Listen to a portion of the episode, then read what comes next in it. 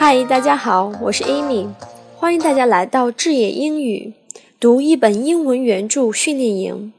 我们要读的英文原著是《The Art of Public Speaking》，中文译名《演讲艺术》。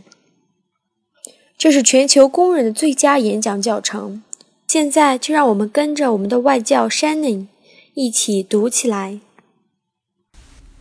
If the theater caught fire, you could rush to the stage and shout directions to the audience without any self consciousness, for the importance of what you were saying would drive all fear thoughts out of your mind.